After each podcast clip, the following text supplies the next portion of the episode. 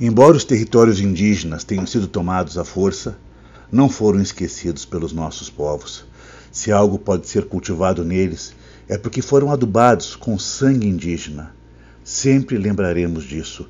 Os massacres aos pajés, caciques, chefes, guerreiros, cunhãs, curumins fazem escorrer o sangue dos filhos originários pela Mãe Terra, mas nunca morremos. Dela mais uma vez nascemos como flor, fruto, pimenta, onça, cobra, ou de novo, sob a forma de homem e mulher indígena.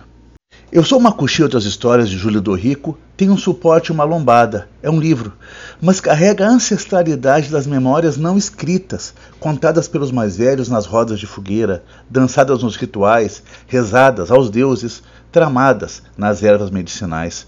Do Rico transcreve a poesia, as narrativas da tradição e escreve para saber quem é, que é Macuxi, que é descendente não de índios, palavra genérica e mesmo cruel, mas de um povo dentre outros tantos povos originários, os antigos habitantes da Mãe Terra, para os quais o que havia no solo não virava joia, mas sustentava o céu.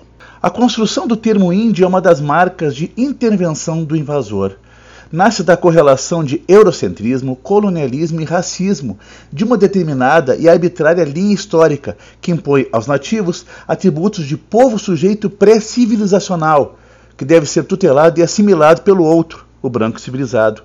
Esse assujeitamento vale grana, vale riqueza para um dos lados do poder.